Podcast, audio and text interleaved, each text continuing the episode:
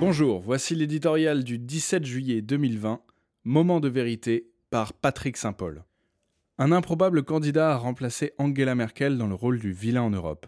Mark Rutte, le modeste Premier ministre néerlandais, proche de ses concitoyens et qui se rend chaque jour au bureau à vélo, est le nouveau monsieur non du continent. Il attise le feu de la division d'une union rongée par le poison du vote unanime à l'heure où l'unité devrait être de mise.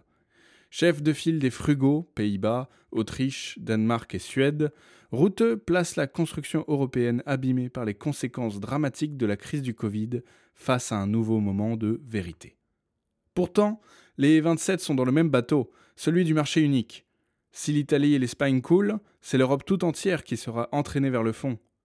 Avant l'arrivée du coronavirus, l'Union européenne était privée de sa boussole franco-allemande, tiraillée par ses fractures entre le nord et le sud, l'est et l'ouest.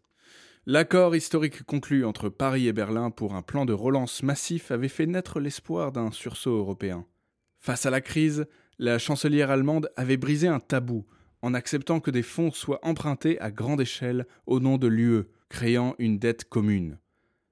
De façon inédite, elle s'est rapprochée de l'Italie, dont elle a loué la bonne gestion face à la pandémie. Mais alors que le plan profitera surtout aux pays du Sud, les plus touchés par les conséquences du Covid, les frugaux s'inquiètent de subventionner ces pays sans garantie suffisante. Le plus intransigeant des leurs, Marc Rutte, réclame des réformes et une mise sous tutelle équivalente à celle de la Grèce, projetée au bord de la faillite par des décennies de mauvaise gestion au moment de la crise de la dette. À ce clivage prévisible, fallait-il en ajouter un autre, en voulant conditionner l'attribution de l'aide pour faire entrer dans le rang les pays qui se sont éloignés des valeurs démocratiques de l'UE Première visée, la Pologne et la Hongrie y sont fermement opposées.